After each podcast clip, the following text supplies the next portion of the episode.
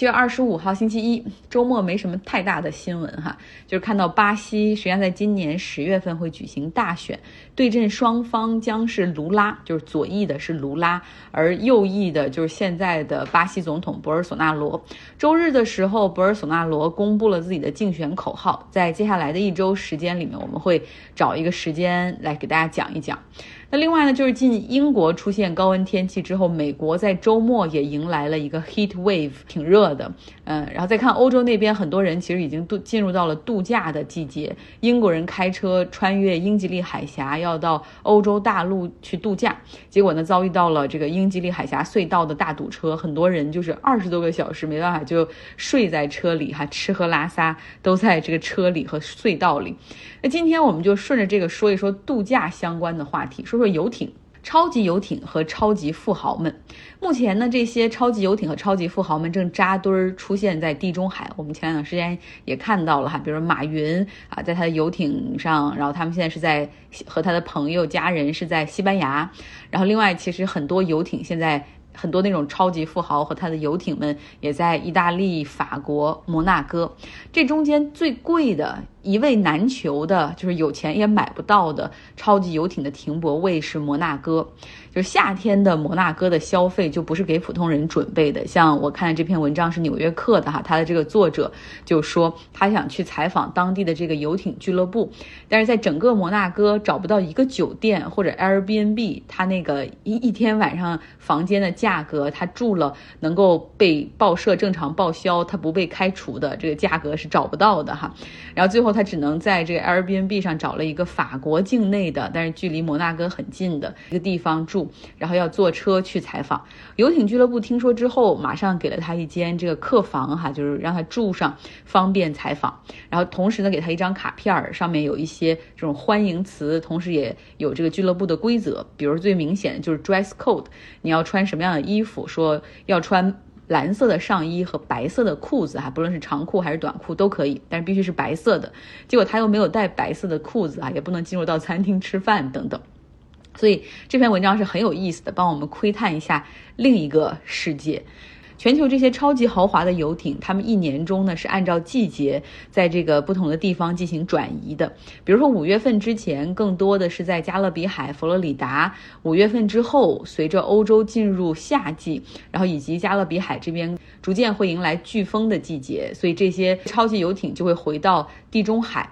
其实说到游艇呢，就一个东西非常的重要，叫做 length，长度。他们有一个专业的词儿叫 L O A，length overall。游艇的价格和长度的这个是成比例，而且直线上升的。来给大家一些定义哈，什么叫做游艇 yacht？而不是普通的船，那就是需要有船员来操控的，那叫做游艇。假如说这个游艇的长度超过二十七米，你可以叫做 super yacht，超级游艇。那比这个更长的，超过七十米的，可以叫做 mega yacht。mega，大家想想，我们平时用的那个 kilowatt、megawatt、gigawatt，就是电力上的那些单位，对吧？然后用 mega mega yard。来形容超过七十米的那些游艇，那超过八十九米的游艇叫做 giga yacht，就是非常长、非常豪华。那全球目前符合超级游艇，也就是超过这个二十七米的这样长度的游艇，大概是五千四百个，但是符合最顶尖的这些 giga yacht，大概只有一百艘左右。Giga Yacht 的游艇呢，这种我们把它叫做超级豪华大游艇，简直是超乎我们想象的那种豪华程度，而且呢，也是富人真正进行攀比与衡量财富的一个终极指标。对他们来说，其他东西都很容易实现。嗯，你有豪宅，我也可以有啊；你有私人飞机，我也可以买呀。呃，但是呢，Giga Yacht。这种超级豪华大游艇，那真的是贵到离谱的程度。我们看地球上最贵的住宅，目前有记录的哈，是由对冲基金大佬格里芬在二零一九年的时候购买的一个两亿四千万美元，能够俯瞰中央公园的一个超级大的 penthouse。超级豪华大游艇，单单是在建造费用上，可能就会达到两亿五千万美元。那更别说你之后的还有一些额外的费用，像装潢啊，然后有的人会有一些奇奇怪怪的要求，比如说豪华游艇上现在配有直升飞机停机坪的越来越多，你是方便运送宾客，而且忽然之间你可能需要吃想吃个什么早饭，或者弄个米其林的日料，可以有人给你开飞机送过来。然后甲板上，呃，现在有很多都已经上了多部电梯，而且为了能够让呃宾客们不迷路，还会在每一个电梯口上都放上一幅名画，然后在每一层也会放上名画，然后来作为区分，因为他不愿意标记这是 A 电梯口、B 电梯口，啊，只是说，嗯，莫奈的电梯是吧？巴斯奎特的电梯等等。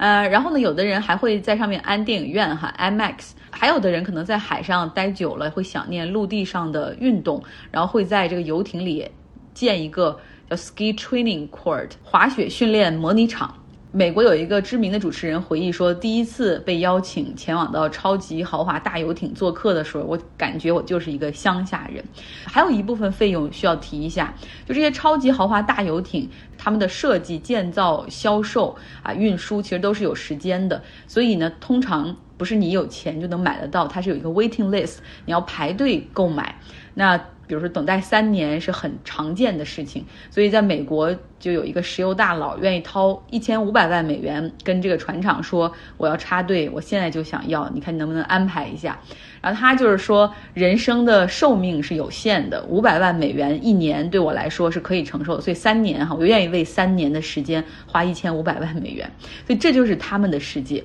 一个硅谷的这种科技公司的 CEO 说，假如说你只有一个五十米长的游艇，你现在会觉得有点尴尬，因为。你甚至不好意思在这些朋友中说，我这是一个游艇哈，你只能用 boat，只能用船来形容，而不能用 yacht 游艇来形容这个东西。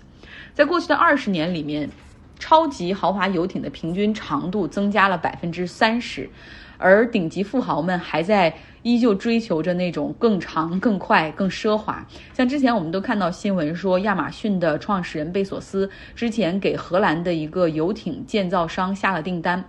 呃，就根据他的要求哈，这个游艇的设计图出来之后，就发现这个游艇最后太高了。那这个工厂建造完了之后，然后从船厂入海没有办法通过一架桥，然后还协调市政府说可不可以让贝索斯出钱把这个桥临时拆了，让游艇通过之后再恢复。那这个桥是在二战中纳粹的炮火中都能够幸存的。然后想一想，好可悲，在二十一世纪却敌不过资本的力量哈。所以虽然鹿特丹市政府是。同意了，但是百姓们各种反对，又起义又请命的，然后还说，如果到时候贝索斯的船敢从这儿开过去，要组织一一群几几万人沿着河边往那个上面去砸鸡蛋。那最终贝索斯放弃了这个想法，他后来从自己的朋友手里买了一艘旧的游艇，然后再送去改造。买一艘超级豪华游艇挺贵的哈，但是它却不是保值增值的一个好手段。有人形容说，买这种东西就相当于是你买了一沓梵高的画作啊，只不过不同的是，你每天都把它顶在头上，然后在水里游泳。游艇在行驶的过程之中，在水中。船体呀，还有机械呀，什么引擎啊，就是有耗损。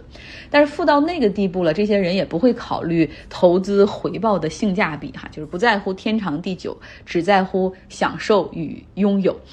那大概有一个定律，就是荷兰造船厂的船，它比意大利造的那个船要更好的保值。这是以前我不知道的。除了这个游艇是标志着财富之外呢，还有一个很重要的功能，就是一个很重要的社交手段。像美国的一个超级富豪，还是这个影视、唱片和娱乐业的老板，然后叫大卫·格芬，他也是民主党的一个忠实拥趸。他曾经在他自己一百三十八米长的超级豪华大游艇上去招待社会顶级名流，每个夏天都有哈。最出名的一次是二零一七年，当时奥巴马总统刚刚卸任哈，离开白宫不久。然后他就和妻子米歇尔被邀请到了这个游艇上去做客。当时这个游艇所停泊的地方是这个大溪地那边。然后同时一同受邀的宾客就是都是奥巴马他们以及这个大卫格芬的好朋友。嘉宾包括汤姆汉克斯夫妇、Oprah Winfrey，还有美国国宝级的这种歌星 Bruce Springsteen。然后通常呢，就是被邀请到做客那种时间的周期是一周左右。那你想想，很多比如投资银行家，他们会借着这个机会去邀请一些客户哈，然后在一起共度一周的时间。那可是一日三餐加上晚上的这种音乐酒会，然后你白天一起划水 paddling，然后一起游泳晒太阳，那种关系的建立是非常的紧密的哈。有什么生意后面都会很好谈。那在历史上呢，比较奢华的游艇，像大家都知道的希腊船王奥纳西斯，他当时是从加拿大海军买了一艘巡防舰，之后花了四百万美元改造成了一个著名的奢华的游艇，后来起名字叫做 Christina O。在这个知名的游艇上所宴请过的或者长期居住过的女嘉宾，包括 Greta 嘉宝，还有肯尼迪的遗孀 Jacqueline。然后呢，这个这个游艇有名之处就是它房间，它主人房间里面有一幅雷诺阿的真迹，游泳池的底部是马赛克这个所打造的一个非常美丽的画作。然后不用的时候，这个游泳池是可以上升的哈，然后上升到跟船甲板同高度的时候，可以成为一个跳舞的 dance floor。还有很多人比较熟悉的就是已故的微软创始人之一的保罗·艾伦，他在九十年代末的时候邀请了一个挪威的著名的这个造船师哈，帮他设计了超级豪华大游艇。后来他给这个游艇起名字叫做 Octopus，啊，章鱼，因为这艘游艇实在太大了，在游艇的底部还打造了一个潜水艇的一个 submarine 的 marina。也就是有潜水艇可以和这个游艇进行连接、停泊以及卸客或者装客。我的天，真的是难以想象哈。然后呢，甲板上有直升飞机的这个停机坪，然后直升飞机不用的时候，它会自动可以把它这个按键变成一个演出的舞台。呃，保罗·艾伦当时是经常邀请像 U2 乐队的 Bono，还有滚石乐队的 Mick Jagger 来做来做客哈，然后来为他的宾客们进行演唱。那当记者问到这个挪威的造船师，就是说设计这种超级豪华大游艇就不为人知的一个秘密到底是什么？这个挪威的造船师就是说，你在设计的过程之中，在船身在外表上来看，你要让它保持低调，最好不要让普通人看起来它很起眼，你只会觉得它很大很长而已哈。但是不要引起太多的关注，但实际上它又需要有各种各样的功能，要极尽奢华。这是设计中的最大的一个难题。那有个去过超级这种豪华大游艇的人说过，说他去到这个船上的时候，如果我说我没有罪恶感，那么要么我在说谎，要么我就是没人性。奢华的程度会让普通人产生罪恶感哈。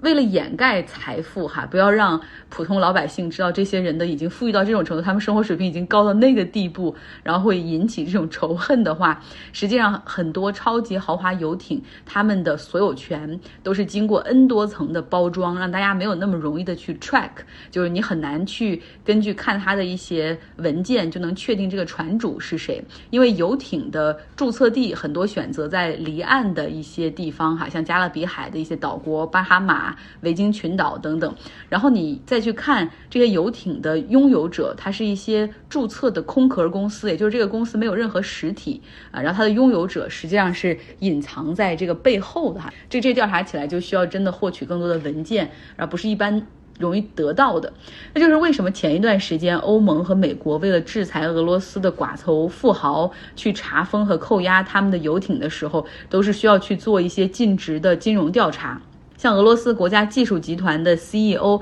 切梅佐夫，他跟普京关系很好哈，两个人在科克勃时期就都在这东德的一起工作过哈。这个人现在也是俄罗斯的寡头之一。然后他有一个大概一点五亿美元的游艇是被西班牙政府所扣押了。当时西班牙政府去调查的时候，就是说这个游艇呢注册在一个离岸的地方，所有人是一个空壳公司。你再一看这个空壳公司的法人是个律师，然后你再查一下这个索要更多文。件之后发现，这个空壳公司的主要股东是一个俄罗斯的普通女教师。这个女教师的年收入只有两万美元左右。然后你这个时候需要动用更多的手段去查，发现哦，原来这个女教师是切梅佐夫的。妓女哈，stepdaughter，不是那么容易可以查得到的哈。那尽管呢，从俄罗斯寡头游艇被扣的事件上，让很多顶级富豪感受到了这个游艇这个资产的一个不安全性，但是呢，这个超级游艇的销售在这一两年还是迎来了一个高峰。现在二零二一年的时候，它的销量是疫情前的平均一年的这种